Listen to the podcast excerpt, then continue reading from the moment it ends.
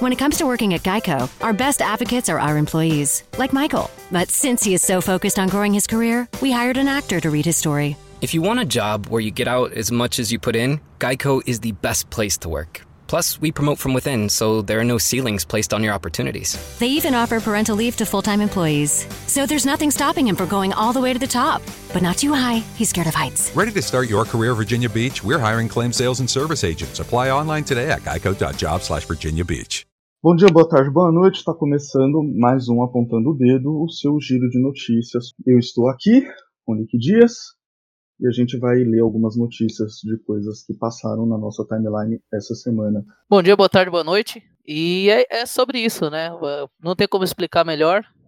Tomara que todo mundo esteja bem na medida do possível e vamos lá. Todo mundo esteja em casa. Agora vai ter que estar, tá, né? Entrando na fase vermelha. Bom, sem muita enrolação, primeira coisa a ser dita do dia de hoje é uma notícia do dia 25 de janeiro de 2021. A Hanson Robotics, que é uma empresa com base em Hong Kong, quer massificar a produção de robôs humanoides até o final desse ano, com as primeiras unidades à venda ainda no primeiro semestre de 2021. A gente está falando de meses. E aí, para quem não conhece, a Hanson Robotics é a empresa responsável pela robô Sofia, aquela robô famosa que apareceu num programa, acho que em algum país ali pelo Oriente Médio, onde ela brinca que gostaria de destruir a humanidade, esse tipo de coisa. É lógico que esse evento é uma piada, né? Até porque a Hanson Robotics não parece, pouco que eu pesquisei da experiência dela prévia, ela não parece ter domínio de inteligência artificial, mas ela tem domínio na criação de androids, ou pelo menos de androids que tenham uma cara mais humana e, portanto, mais uh, simpáticas ao consumidor médio. E a intenção da empresa com isso, portanto, é que, dada a pandemia e a expansão na necessidade de trabalhos, é, enfim, de qualquer espécie, executados por alguém que não esteja suscetível a um vírus mortal que nos aprisiona em casa. A Hanson Robotics ofereceu então a Sofia, ou versões dela, como uma alternativa, que na real é um p do Miguel para fazer vender robô. Você comentou que ela apareceu no país do Oriente Médio, ela apareceu na Arábia Saudita e ela é uma cidadã saudita. Ela foi o primeiro robô a ganhar cidadania. E a ideia da, da Hanson Robotics é lançar um modelo desse tipo de robô chamada Grace para setor dos cuidados da saúde. É esse que eles querem implementar nesse ano de 2021. Mas para cuidados da saúde no ambiente doméstico? Então, eles citam na matéria coisas sobre cuidado de idosos. Eu acho que seria mais um robô social, sabe?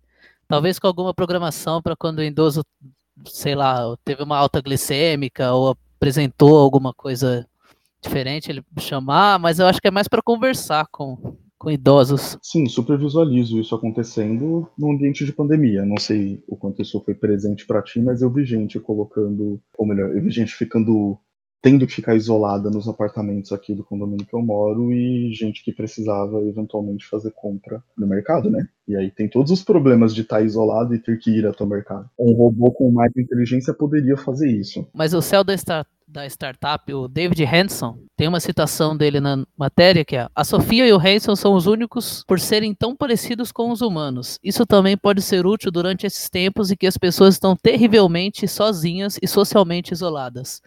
Eu acho que a ideia é muito mais você ter um tipo her, só que um assistente físico, do que o robô ir para o mercado para você. Acho que essa parte de logística seria muito mais fácil usar o motoboy, né? Não, logística nesse sentido pode ser feito por outros meios, né? O motoboy seria acabaria fazendo essa ponte. Mas para acessar esse tipo de serviço, digamos um rap da vida, falta para esses robôs um ou para essa empresa um domínio de inteligência artificial que eles, que me conste, ainda não têm. É um negócio que poderia super aliar interesses com a Amazon e a Google, que estão aí estabelecendo inteligências artificiais domésticas na casa das pessoas. E fundir as duas coisas, né, um robô humanoide com uma inteligência artificial potente como uma dessas duas, para mim é o suficiente para a gente falar que a Skynet está acontecendo. E vem, eu sou Team Robô. Eu acho que tem que vir robô mesmo deixa o robô trabalhar, a gente consome os dividendos ali, o lucro fica com a gente, a gente vai morar no espaço, faz uma sociedade comunista, aí os robôs se rebelam, exterminam a humanidade e tudo acaba bem para o planeta Terra. Agora, uma outra questão que eu acho relevante pensar, apesar de eu não gostar dessa opção da Skynet, mas enfim, provavelmente ela vem mesmo, é a agilidade que eles estão prometendo, né? Primeiro semestre de 2021, então, tipo, os caras não tinham nada até ontem. Aí hoje não, hoje nós estamos prontos para começar a produzir robôs. Ela em 2016, ela já fazia entrevista com imprensa, já estava em 2016. São cinco anos aí, cinco anos nesse mercado é bastante tempo. Mas você lembra do Google Glass? Que em 2012 era, nossa, esse é o futuro, usaremos Google Glass, produziremos Google Glass até 2013. E meio que, né, eu não creio, eu não acho que isso vai acontecer que a empresa tá. Eu, eu, acho que esse tipo de anúncio ele soa muito mais uma tentativa de testar o mercado, tá ligado? E ver quem que compra a ideia para de repente financiar, do que propriamente um negócio que tipo, ah não, isso tá acontecendo. Daqui meses vai ser realidade. É que nem o, o, Gurgel falar que queria fazer carro elétrico nos anos 70, sabe? É um negócio que eventualmente ia acontecer, mas eu acho que não está na hora. Eu não acho que está na hora de assistentes replicantes. Mas é, é um passo para que isso venha acontecer. Tipo, esse é o primeiro passo, né? E, e, quando, e sempre que a gente fala de robô humanoide, eu acho que existe uma, existem muitas preocupações aí a se ter, que é disso para virar boneca sexual. Falta muito pouco. Não, não, já tem. Já tem. Se você então, for um milionário, com certeza você acha isso. Sei lá, esse, esse é o tipo de coisa que me preocupa. Mas por que você pensa justamente nisso, cara? Por que isso te preocupa? Antes de a gente ter resolvido as questões básicas que o mundo precisa resolver, que são apontadas pelo feminismo, a gente está colocando, com aspas, bonecas na casa das pessoas com o intuito de servi-las, e entenda por servi-las o que você quiser. Não é à toa que cientista constrói robô mulher constrói inteligência artificial com o nome de mulher. Desculpa, eu não, eu não quero, eu não quero soar dado do labela aqui. Entende? A gente precisa resolver isso porque senão a gente vai começar a construir um monte de boneca para adulto, boneca de luxo, e alegando outras funções, tá ligado? Se a gente vai vender um produto sexual, que seja anunciado como um produto sexual. E a gente tá falando de uma galera que não tem maturidade para separar as duas coisas. E essa é uma afirmação um pouco grave, mas eu não vou voltar atrás com relação a ela. Pô, mas voltando no ponto de cuidadora de idosos, eu acho que isso faria um sucesso no asilo, hein, então. Cara. Apontando o, a sua crítica aí. Ah, mano, não sei. Eu, eu, eu não gostaria de. Minha mãe não mora num asilo, mas eu acredito que em algum momento ela vai precisar de um espaço para receber idosos. Não é, não só ela, como meu pai também. E, e eu sou uma pessoa que. O respirador é isso, né? Primeiro que o, não, o é. respirador ele é uma máquina que executa uma função ponto. Eu não gosto de coisa humanoide. Eu acho que não precisa, sabe? Seria muito humanoide, em formato de cachorro. Ele, ele traz um negócio pra gente, ele tenta, entra no vale da estranheza, porque é parecido, mas, mano, não é, sabe? Então por que você tá tentando parecer? Parece que você tá tentando ser enganado. E, e olha pra cara dessa filha da ela tá muito querendo só que alguém, velho. Não tem como isso dar certo.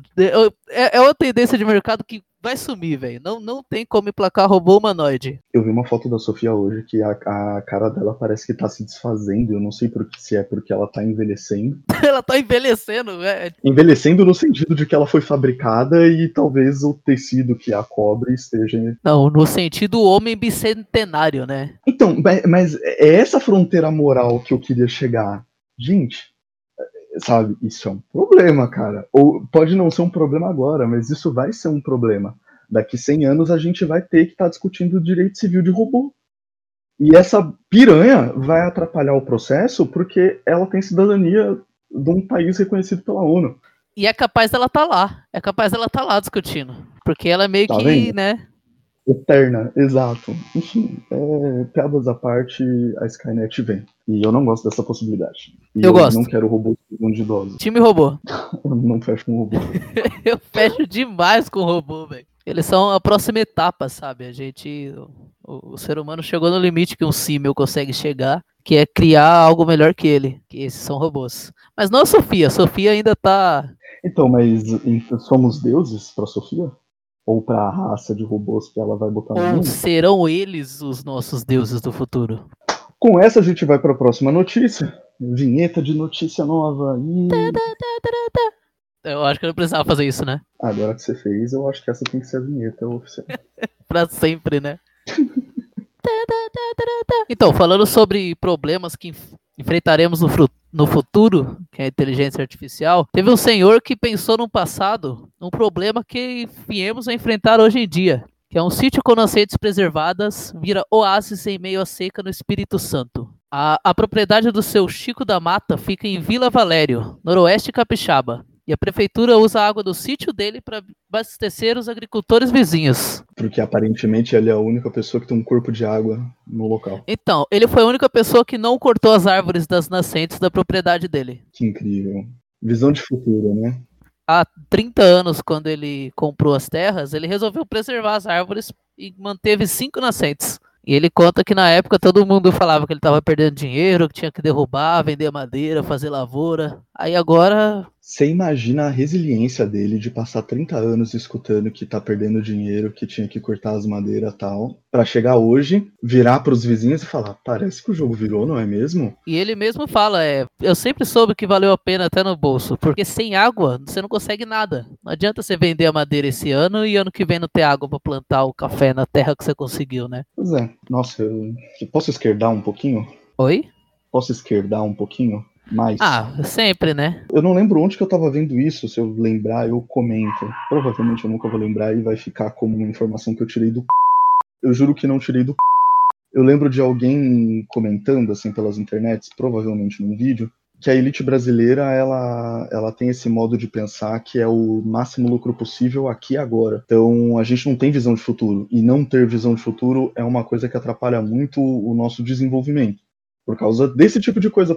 Por exemplo, ah, tem uma terra aqui, corta tudo e faz pasto. Mas você falou sobre a visão, sobre essa visão imediatista de mercado, e, e é meio que o, isso aqui vira meio que uma parábola sobre isso, né? Porque na época ele pode não ter ganho tanto dinheiro, mas se por ser mais sustentável, se provou mais rentável, né?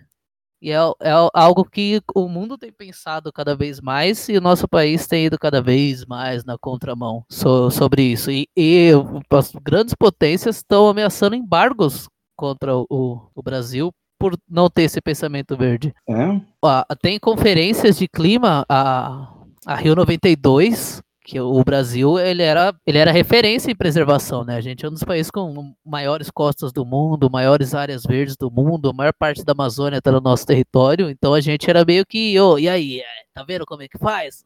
Agora? é, entendeu? Agora a gente vai plantar soja para vender para outros países que pararam de plantar soja pelo impacto que ela tem. E vão parar de comprar porque a gente está causando impacto também. Então, meio que. E fazendo pasto para sustentar um mercado de carne que tá em, em declínio. Olha que incrível. Olha que incrível. Não, é. Isso é inteligência, né? Isso é economia. É, então. Agora, vol- voltando ao, ao Chico da Mata que você colocou essa questão econômica. No mundo lindo e bonito dos ANCAPs, ele pode agora fechar o sítio dele, vender a nascente para uma dessas empresas que invasa a água, ou ele mesmo pode, prevendo um futuro onde o abastecimento de água vai ser privado ou privatizado, ele pode já fechar o sítio dele e falar: não, galera, se vocês quiserem aqui pegar água. Porém, a prefeitura todo dia ia, foi buscar nessa época da seca, essa notícia é um pouco antiga, ia buscar água para abastecer a cidade e outros agricultores. Com a água que eles pegavam no sítio dele, eles abasteciam 8 mil pessoas. E ele não cobrava pela água, porque ele falava que era um bem vindo de Deus. Então ele não se sentia bem em cobrar pela água. Ou seja, no mundo ANCAP, os vizinhos dele se juntariam armados e invadiriam a propriedade dele. Você sabe que o neto desse cara, na primeira oportunidade que tiver, vai fechar o sítio e vai privatizar o negócio, né? Isso é uma parada que eu fico muito f... com essas coisas da hora que alguém faz e aí vem um familiar arrombado. Cara, Como você é triste, cara. Você não tem esperança em nada. Não tenho, Em cara. nada. Tudo é tenho. invadir cerca. Mas é verdade, eu não tenho brilho no olhar. Brilho nos olhos é uma notícia que abrilhanta os olhos de qualquer pessoa. Essa notícia é velha, tá? Ela é, ela é fria, mas assim, caguei. Notícia de 5 de junho de 2020. Pausa aqui na notícia rapidinho. A gente teve um problema na gravação, alguns detalhes da notícia se perderam. Eu tô vindo aqui do futuro. Uhul! para dar essas informações ou esses detalhes para que a gente possa continuar o programa, certo? Existe essa fundação filantrópica, financiada, ou melhor, fundada pelo casal Gates, a Bill and Melinda Gates Foundation. Ela é uma instituição filantrópica, certo? Sustentada por um casal bilionário. Acontece também, é claro, que essa instituição tem laços com empresas, né, com laboratórios farmacêuticos.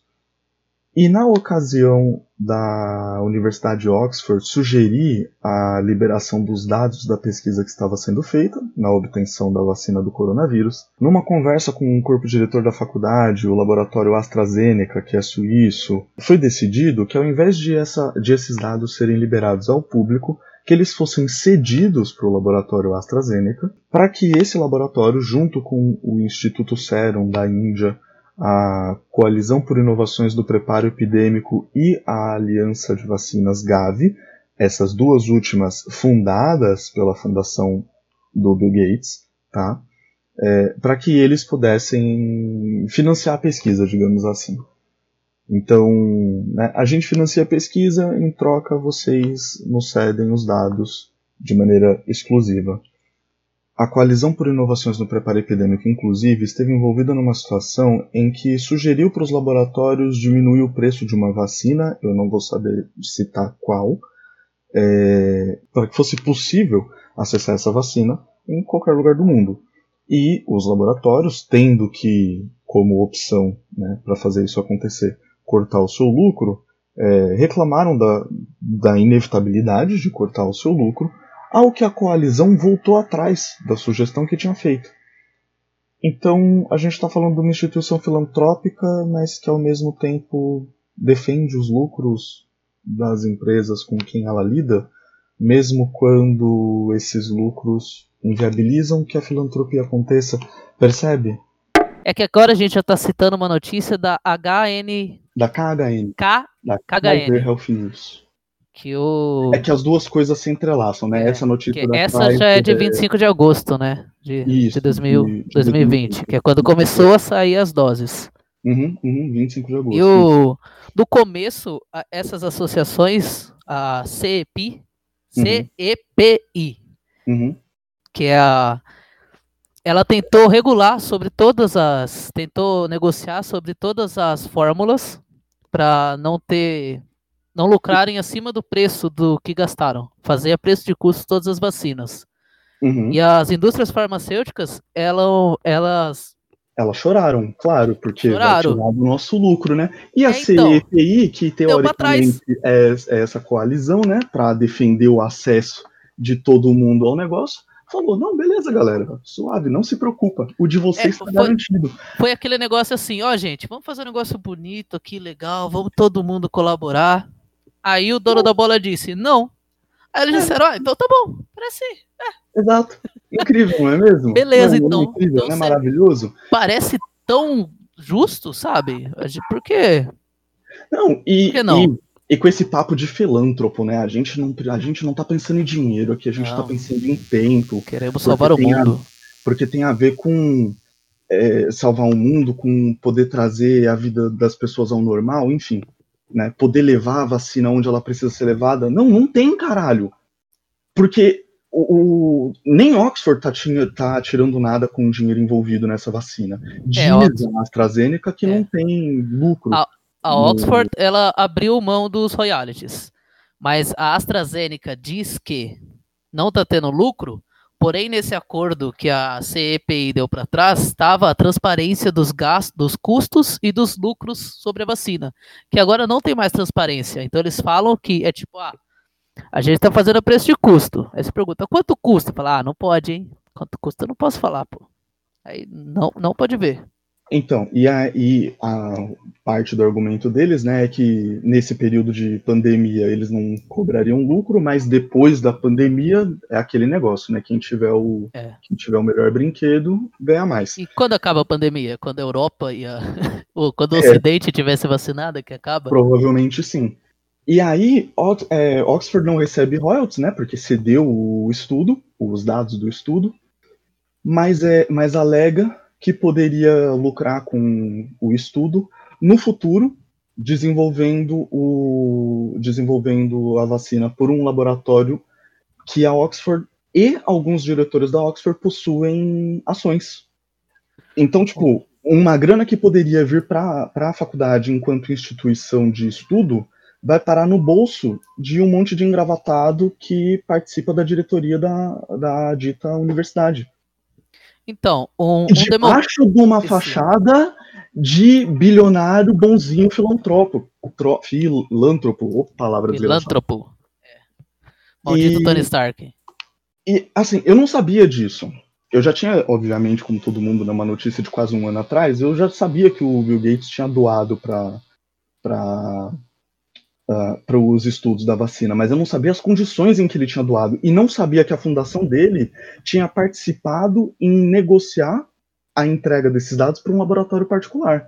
Laboratório particular que, inclusive, é financiado por governos. Então, aí entra outro porém, porque. Ah... Nossa, fugiu a palavra. Os intelectuais, os estudiosos que fizeram estudos das vacinas são funcionários públicos. Então, é o dinheiro do contribuinte, não, não nosso, do brasileiro. Falo até com o Butantan nosso, mas lá. Então, é uhum. dinheiro do, do contribuinte ou de quem de quem financia a faculdade, mesmo se for privada ou não, porque tem muita faculdade lá fora que é por doação, né? Sim, sim. Mas o, um democrata, o Lloyd Doggett, ele fala que o, o contribuinte conseguiu o privilégio de comprar a mesma vacina que já pagou. Porque os estudos e a produção da vacina teve financiamento estatal para liberar. E depois ele vai vender para o Estado distribuir de novo. Uhum. Então eles estão ganhando duas vezes. Não é só o problema de vender, eles estão vendendo duas vezes. E não se sabe ainda se vai ser como a da gripe, que vai ter que continuar tomando várias vezes, porque Sim. como ele tem alta taxa de infecção, pode ser o vírus multa, né? Então agora a gente já está vendo uhum. esse o B117 que já é uma mutação brasileira. Já tem outra Sim. mutação mais contagiosa no Reino Unido. Então, provavelmente, a gente vai continuar sendo vacinado por isso, que nem a gente continua sendo vacinado pela gripe. E é uma fonte de lucro, é uma torneira que não vai fechar nunca mais. Não, e eu, eu queria, queria só fazer um paralelo que eu acho muito engraçado, que a, essa variação do coronavírus nova no Brasil é B117. When it comes to working at Geico, our best advocates are our employees, like Michael. But since he is so focused on growing his career, we hired an actor to read his story. If you want a job where you get out as much as you put in, Geico is the best place to work. Plus, we promote from within, so there are no ceilings placed on your opportunities. They even offer parental leave to full time employees. So there's nothing stopping him from going all the way to the top. But not too high. He's scared of heights. Ready to start your career, Virginia Beach? We're hiring claim sales and service agents. Apply online today at geico.job slash Virginia Beach. Acho muito engraçado. Comunista. Não vou, não. né? É isso. Comunista não, caralho. Uh, e e, e, você vê como mexe no mercado, né? Porque isso é mercado no seu melhor. É lógico, depois de ter o, os dados da pesquisa da Oxford, o valor da AstraZeneca subiu quase 15 milhões em questão de quatro meses. Ali entre abril e agosto, quase 15 milhões, sabe? Subiu o valor de uma empresa. É... De dólares. De dólares. Não, óbvio. mas ó, tem que fazer o lado da empresa aqui. A, a AstraZeneca, a indústria farmacêutica como um todo, segundo a matéria, diz que sem os seus avanços, sem os avanços da indústria farmacêutica, ninguém conseguiria fazer esse imunizante nem produzi-lo tão rápido. Então... Mas é então sério que a gente está preocupado em subir valor de mercado da empresa de meia dúzia de arrombado e não de, e não de distribuir esse bagulho? Porque entende? Fica ao gosto do mercado. A vacina vai ser acessível se as empresas acharem que deve ser acessível. Se elas falarem não, não vai, não vai. E aí fica, como diz também na matéria, né? Tipo, um, uma medicação que ela é cara num país de primeiro mundo, ela é basicamente inacessível num país de terceiro mundo.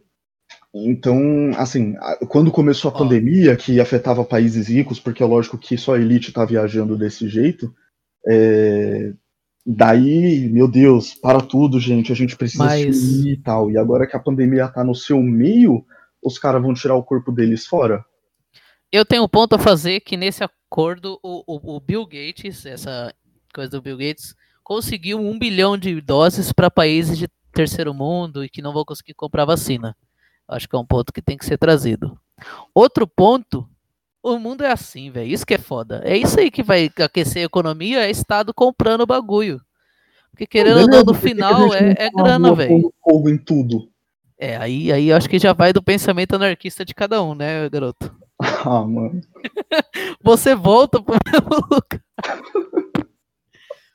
Mas pô, é é algo a se pensar, sabe? Tipo, o, o, problema, eu não acho que o problema aqui seja. É porque agora é a vacina. No, no passado foi petróleo, foi bomba atômica. Sempre vai ter uma corrida comercial para ter algo que todo mundo quer, né? Não, e como azar ainda, essa é uma área do mercado que não tem lucro normalmente. A, a área de vacinas, né? Porque você não tá constantemente desenvolvendo vacinas novas e tal. Esse foi um momento que, tipo, opa, vai ter uma corrida para preencher esse espaço. É, o, o mercado aqueceu, né? É. E aí, Tem cara, o mercado aqueceu, que os, os, quem, os burgueses mesmo, os donos da moeda, vai atrás, cara. É- o mundo funciona assim também. A gente achar que não, isso não vai acontecer é um pouco ingênuo. Mas saber como funciona é muito frustrante. Cara.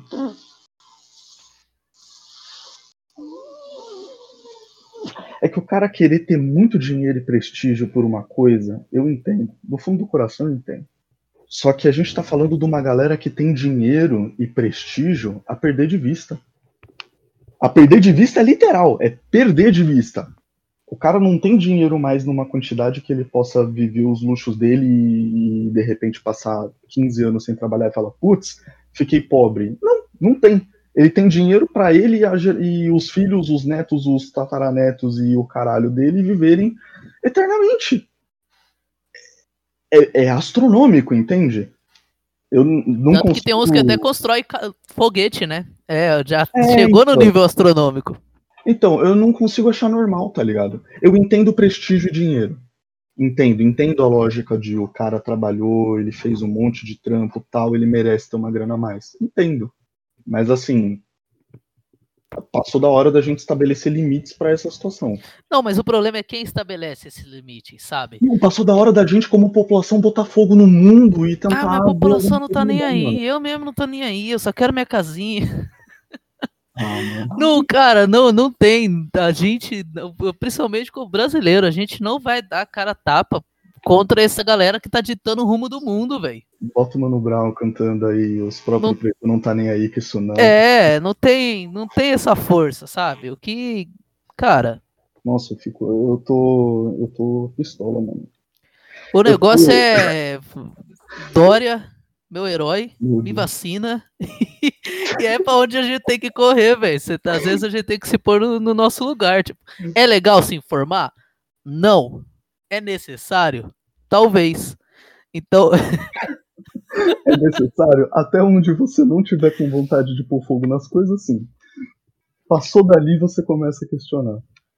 aí, aí fica que nem você, perde o brilho no olhar. Não consegue ver beleza em nada mais. Ah, velho, eu tô, eu tô vivendo. eu tô vivendo uma segunda adolescência, tá ligado? Sabe aquele desejo de adolescente de pôr fogo no mundo, porque eu não quero, eu não gosto de nada. Pichamuros. Ah, o sistema então. está quebrado, o fim está próximo. É, então. Eu tô passando uma segunda adolescência, eu tô E aí você vem falar que as máquinas não merecem? Ah, pô, Não, voltando não, assim, não merece. Merece, Primeiro- merece. Tem que vir robô. Irmão, tem um. Mora um cara perto da minha casa que ele tem um. Nossa, a gente entrou num paralelo, perdão. Mora um cara perto da minha casa que ele anda num desses patinetezinho, tá ligado? De rodinha Eu adoro, eu adoro. elétrico. Eu juro pra você, eu juro pra você. Ele passa por mim, eu nem sei se ele tem alguma deficiência, algum motivo é, mais óbvio pra usar o patinete ou se é mera frescura. Mas eu vejo ele passando e me dá uma vontade de quebrar esse cara na porrada. Porque pra mim, ele é a própria imagem do burguês safado. E eu não sei se ele é, tá? Mas eu. Mano, mas às vezes o cara tem um problema na bacia. Ô, você você tá com eu problema vou de descobrir raiva, que ele cara. tem um problema da bacia enquanto eu estiver surrando ele. Aí eu vou falar, putz, desculpe. Isso Ou talvez você vai descobrir isso na, na cadeia, né? Sabe quem mais merece ir pra cadeia? Quem mais? Quem mais? Ah, ele vem de novo na próxima notícia. Eu, vou- deixar essa bola pra você. Vai lá, vai lá. Vinheta de troca de notícia, vamos lá. Notícia de 22 de janeiro de 2021. Em carta, o CEO mundial da Pfizer pediu ao Bolsonaro pressa na compra de vacinas. Sucede que, enquanto Bill Gates financiava a vacina da AstraZeneca, Pra lucrar, dando o país. Pô, pô, seguindo lógicas de mercado. Pô, você pode criticar os métodos dele, mas você não pode falar que esse cara tá fazendo algo de errado. Ele não é bilionário à toa, não. Se ele fosse rei da França, não ia ter guilhotina. Não ia nem existir guilhotina. mas ele reclama que as pessoas falam que ele quer implantar um chip na humanidade, né? De fazer um controle. Pô, As pessoas compram um chip e põem no bolso. É isso que essa galera não tá. Ele não vai, ele não vai implantar, ele vai te vender isso. Olha, olha, olha a beleza disso. Olha a beleza disso. Bom, vamos lá. Né? Chegou a público aí na última semana que em 12 de setembro o CEO da Pfizer, Al Aber, Aber ou Albert? Eu acho que eu escrevi errado aqui no meu. Albert. Borla. Albert Bourla, perdão. É, ele pediu agilidade na decisão pela urgência e alta demanda, né? E aí ele fez uma oferta, abre aspas, fechamos um acordo com o governo dos Estados Unidos para fornecer 100 milhões de doses de nossa potencial vacina, que ainda não existe à época, detalhe, com a opção de oferecer 500 milhões de doses adicionais. Que foi o que o Trump pegou. Foi o acordo que o Trump fez. Não, eu não faço ideia do preço que eles tenham cobrado, mas com o PIB do Zewa e o Trump também cagando, porque já devia ter sentido a água bater, ele deve ter comprado tudo que ele podia. Aliás, o que ele pôde queimar de dinheiro, ele queimou, né? Provavelmente. Queimou. Ainda citando a carta, né? Temos ainda acordos com o Reino Unido, Canadá, Japão e vários outros países, e estamos em negociações finais com a União Europeia para fornecer 200 milhões de doses, com uma opção de fornecimento adicional de mais 100 milhões de doses. O Ministério da Saúde reclamou das cláusulas que colocavam condições com as quais ele não poderia compactuar. Eu não anotei a- as cláusulas uma por uma, mas seria uma coisa tipo o preço exorbitante, a quantidade de doses muito baixa para o tamanho da população, enfim. Seria 500 mil num primeiro momento, se me lembro bem, que eu concordo que acho que é pouco. Mas é, a vacinação, ela é baseada em grupos de risco. Se você pega 500 mil, já começa a vacinar os velhinhos, já começa a pegar profissionais de saúde, indígena, tá ligado? Você vai reduzindo a mortalidade. É reduzir mortalidade. E teria 500 mil, não 60. É. E essa carta foi enviada, obviamente, para o Bozo, para o vice-presidente Mourão, para os ministros Braga Neto, da Casa Civil, o Eduardo Pazuello, ministro da Saúde, obviamente, o Paulo Guedes, também, obviamente, ministro da Economia, e o embaixador do Brasil nos Estados Unidos, o Nestor Foster, que também é um idiota. Mano, olha, olha essa lista. Olha essa lista, O velho. presidente, não só o presidente, mas tipo o presidente e o, a cúpula de governo teve acesso à possibilidade de antes vacinar os seus cidadãos 20 de setembro, cara. e os caras cagaram, tá ligado? Porque ah, Alô, STF. é, avisa lá o Maia de novo. Eu não vou, eu não vou falar nada do Maia não. quero- O homem é o Lewandowski. O Lewandowski tem sido homem. Tá marcando no Bayern e tá soltando. Você viu essa? Desculpa, eu vou entrar num outro paralelo. Você viu essa que o Maia quer entrar agora como o cara que vai puxar uma união contra o Bolsonaro? Você tem ideia do buraco que a gente tá mergulhando de cabeça? Olha, você tem o Lewandowski aqui, há uma hora ele abriu um inquérito para investigar a atuação do Pazuello em Manaus. Teve atuação em Manaus? Então, Só pra saber, assim, porque aparentemente não. ai, vai julgar uma pessoa pelo que ele não fez. Se eu fosse advogado de defesa, eu usava isso. O pior é que eu também, e eu não duvido usar, e o cara, o cara sair, tipo, não, de boas, é isso, eu não fiz nada, não tinha o que fazer. Como Não. dizia o Lula, eu não sabia. Até porque o, o cara não era. O Pazuello é especialista em gerenciamento. Logística. Logística, isso. Logística. E, tipo, o que, que esse cara sabe de logística que sumia munição do exército no, enquanto ele era o chefe do bagulho? Aquela história que o exército não tem pólvora para 20 minutos de guerra, não é que não tem, é que não vai chegar. Que nem aconteceu. Porque o cara é um incompetente. Agora, onde será que foi? Será que não é essa munição que tava lá na mão dos caras que estavam assaltando o banco aí? Fazendo. Como que era o nome? O... É fazendo vapor, né? Fazendo vapor? É o nome dessa modalidade de assalto, que você faz um escândalo numa cidade pequena pra dar sumiço em dinheiro de banco e tal. E que aí os caras têm ponto 50, Que foi em Santa Catarina lá, né? O é, heist, e, no- e no Pará também. que foi o cara que rasgou as cédulas da apuração do carnaval, tava envolvido. E ele foi pego por causa que ele deixou um todinho pra trás. Olha isso, cara. É muito incrível, né? É incrível certas coisas. Um roteiro de filme ruim, mano. É um filme do Edgar Wright, isso. Eu gosto que no Brasil você liga você liga um crime no outro assim, tá ligado? Você encontra um cara, você vai puxando o filho. O roteirista, o roteirista do Brasil, ele entra no Google e clica, estou com sorte. E aí roda um dado, joga uma moeda pro alto e fala, esse aqui vai ser do cara. Voltando sobre essa ineficiência em logística, o militar aqui provou E ter, falando, e falando em crimes que se ligam um no outro, indo pra, pra próxima notícia. O ex-policial brasileiro vira traficante internacional e forja a própria morte para fugir. Notícia do Fantástico do dia 24 de 1 de 2021. A notícia é referente ao Sérgio Roberto Carvalho e ao Paul Walter, conhecido também como Major Carvalho, que é um major aposentado no estado do Mato Grosso, que ele tem duas identidades, como todo bom traficante internacional. Eles pegaram um navio dele com duas toneladas de cocaína, um apartamento em Portugal com 12 milhões de euros, e ele comandava seis núcleos de distribuição de cocaína em toda a Europa. Esse cara sabe de logística. esse cara sabe. Esse cara sabe de logística. Ele seria melhor, né? Que ele já mandava o. Militar criminoso por militar criminoso, pelo menos bota um que sabe o que faz, né? Não é? Ele atuava em seis países da Europa, cara. E ele, em 2009, ele ganhou a mídia porque ele, ele era um bicheiro que tinha cassinos clan- clandestinos em três países diferentes. Cara, ele é um profissional, cara. Ele é um profissional. Inclusive, ele é um profissional que ele já foi preso em 97 por tráfico. Ele atuou 16 anos na Polícia Militar do Mato Grosso do Sul, foi preso em 97 e, segundo o portal da Transparência, ele recebeu aposentadoria de 9 mil reais até em dezembro de 2020. Ele ainda estava recebendo aposentadoria até dezembro de 2020. Mas poderia ter feito nada. Tudo tinha no avião dele. Então, agora, levando, levando um barco de droga, paga fiança, mano. O cara pagou fiança. Esse cara é muito. O que ele faz não é bom, mas ele é muito bom, cara. Ele, ele abastecia a Europa, a África e a Ásia. Senhor das armas. Pensando no do White, é o nosso Walter White. É Ele seria mais o. Gus, né? Ele seria o Gus. Sim, é um cara mais racional, né? Um- Um negócio que eu fiquei aqui hum, pensando enquanto você falava. O cara é, ele é um drug lord. Então ele construiu a fortuna dele traficando. A fortuna dele não é confiscada? Então, ele tem empresas de lavagem de dinheiro. Foi assim que a polícia europeia chegou nele, né? Então ele tinha escritórios em Lisboa, tinha escritórios no.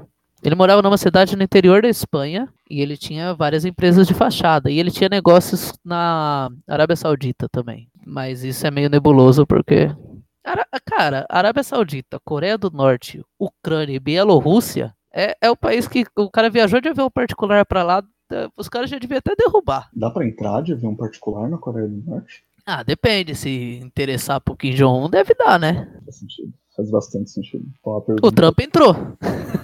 Ah, mas o Trump, mas o Trump queria ser amiguinho, né, do Kim Jong-un. Seria o grande trunfo do governo dele, inclusive, fazer as pazes com a Coreia do Norte, é que ele não teve tempo de, de cadeira pra executar isso. E com isso eu não tô dizendo que o Trump seja uma boa pessoa, tô só dizendo que ele tinha um plano. Mas a própria Coreia do Sul já tava tiltando com o Trump, né? Que ele tava muito amiguinho, mas não tava tendo avanço. Tanto que, durante aquelas negociações, a Coreia do Norte soltou um míssil balístico por cima do Japão, cara. Ah, mano, mas quem tava muito feliz ali era a China, né? Que quanto mais o Trump enrolasse pra China, melhor. Que a China é ali a última interessada pra a ter é, um avanço da- das negociações no sentido de beneficiar a Coreia do Sul. Porque aí, se beneficiar a Coreia do Sul, os Estados Unidos vão estar muito perto. É. Incrível. Eu adoro política internacional. A próxima notícia é por Eduardo Rodrigues, do dia 24 de janeiro de 2021, e é sobre o ataque ao ônibus do São Paulo. É, é, é sobre o ataque ao ônibus do São Paulo. O- Foi a notícia mais alto astral que a gente conseguiu colocar no final. É, então, porque o engraçado dessa notícia, que não é muito engraçada, a polícia militar, junto com a, sei lá, logística do São Paulo, o motorista do busão, Ah, o Cláudio, é. Eles mudaram a rota, porque se você é São Paulino, você não tá muito contente com o que aconteceu, apesar de você estar em segundo. E eles mudaram a rota para evitar acidentes ou ataques no ônibus, e nessa mudança de rota, eles sofreram ataque. É, e nessa mudança de rota, eles sofreram ataque. E a PM prendeu 14 vândalos, ou torcedores revoltados, não sei. Como preferir, né? É, então, só que enquanto isso acontecia, os jogadores brigaram com o.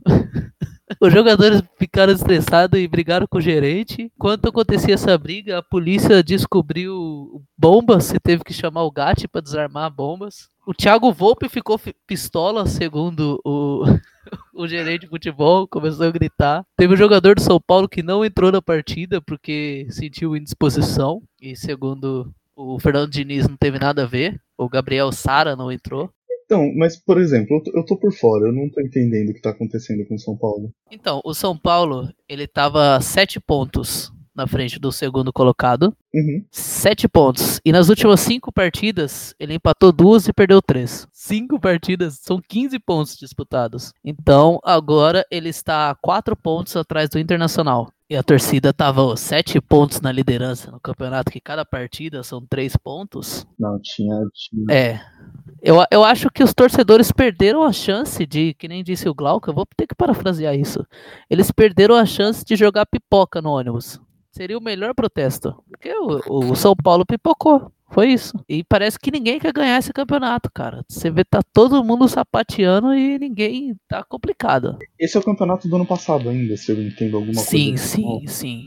Mas será que o ponto não é justamente esse? A galera tá pistola com o que tá acontecendo? Se bem que isso seria geral, né? Se a galera tivesse pistola. Sim, não, né? Ritmo de jogo não tem, não tem torcida, tá tudo. Eu acho que é um, é um clima meio. Tem jogador que sai no meio da partida porque tá com corona. Então, é, é, eu acho que a galera não tá em clima de jogo e talvez esteja fazendo bosta, porque é muita coisa acontecendo de uma vez, né? Eu, eu queria ver esse potencial de, de revolta aplicado a coisas mais sérias. Voltando a falar de botar fogo nas coisas, menino. Né, eu falei coisas mais sérias, não falei nada. Você está impossível hoje. Inclusive, falando sobre isso, eu, eu fiquei um pouco escandalizado, porque eu não faço parte da cultura do futebol, eu não sei o quanto isso é uma coisa. Mas eu fiquei escandalizado com o lance de, tipo, a galera ser apreendida com bomba. Tipo, gente, Bomba. É, é- é, é legal que. Legal, sim. É curioso. Que tem mais bomba na foto da galera prendida do que gente com máscara. então, você, você vê como estão as prioridades, né? As prioridades do brasileiro por onde vão. A rota foi alterada, né? Do, esperando, justamente temendo uma revolta do, da torcida. Da torcida. Como que você altera a rota e a galera, tipo, Acha, né? acha o bus, tá ligado? Cara, provavelmente algum policial é São Paulino. É uma possibilidade muito grande. E por que a- a- o ataque aconteceu onde Eusébio Matoso, perto da Faria Lima ali? Sim, que liga ali a Paulista com a Zona Oeste. Isso. E aí que eu. É na Zona Oeste, né? O CT. É, foi muito pensado. A galera tava pronta pra atacar. Isso aí foi, foi organizado. Quando eu falo torcida organizada, os caras organizados mesmo. Não é organizado à toa, né? É, não é? Que incrível. Mano, os caras teve que chamar o GAT. Então, é muita bagunça, né? E você joga, né? Depois, depois disso você tem que jogar ainda. É, então. É, é meio que. O que isso ajuda no final, né? Ah, mano, então, é, é por isso que eu questiono, tá ligado? É, é muita vontade de botar fogo, fazer uma pressão na diretoria do time e tentar ver as coisas mudarem, tá ligado? Pelo menos dá pra dizer que é uma galera bastante apaixonada. Será que, será que é paixão pelo clube tentar acertar pedra e bomba no- nos jogadores? Ou será que isso aí é um esquema de quem tá botando dinheiro ali e tá vendo o dinheiro ficar curto? Ai, será? Porque, ó, eu lembro que eu, eu como bom santista, lembro de dois protestos que te- teve um em 2018 e um esse, em 2020. Eu ia falar esse ano, mas a gente tá em 2021. O Santos estava no- numa fase um pouco difícil e a torcida meteu sal grosso. Então, Aí, olha só, sabe? Pode Então, você vê, esse funciona, você tira uma onda tal. A ideia É. do Glauco é boa de jogar pipoca no Jogar ônibus. eu achei pipoca, da é, mano. também.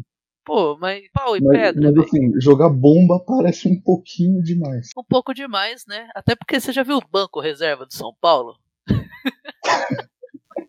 Não é explodindo o jogador que vocês vão resolver É, a situação. sim, tira um titular ali, velho. Complicado, complicado. É isso. Acabamos as notícias de hoje? Acabamos o nosso giro? Show, top, topíssimo. Olha só. Palminhas, time. E... Despeça-se, Nick Dias. É isso, obrigado quem escutou até aqui. Próxima quinta-feira estamos aí. Tchau. Um beijo e tchau. Me, me, me, me, me, but also you. The Pharaoh fast forwards his favorite foreign film, Powder Donut. okay, what's my line? Uh, the only line I see here on the script is get options based on your budget with the name your price tool from Progressive. Oh man, that's a tongue twister, huh? I'm sorry, I'm gonna need a few more minutes. bulbous Walrus, the Bulbous Walrus. The Name Your Price tool, only from Progressive. The owl ran afoul of the comatose coxswain. Progressive Casualty Insurance Company and affiliates. Price and coverage match limited by state law. When it comes to working at Geico, our best advocates are our employees, like Michael. But since he is so focused on growing his career, we hired an actor to read his story. If you want a job where you get out as much as you put in, Geico is the best place to work. Plus, we promote from within, so there are no ceilings placed on your opportunities. They even offer parental leave to full time employees. So there's nothing stopping him from going all the way to the top. But not too high, he's scared of heights. Ready to start your career, Virginia Beach? We're hiring claim sales and service agents. Apply online today at geico.job slash Virginia Beach.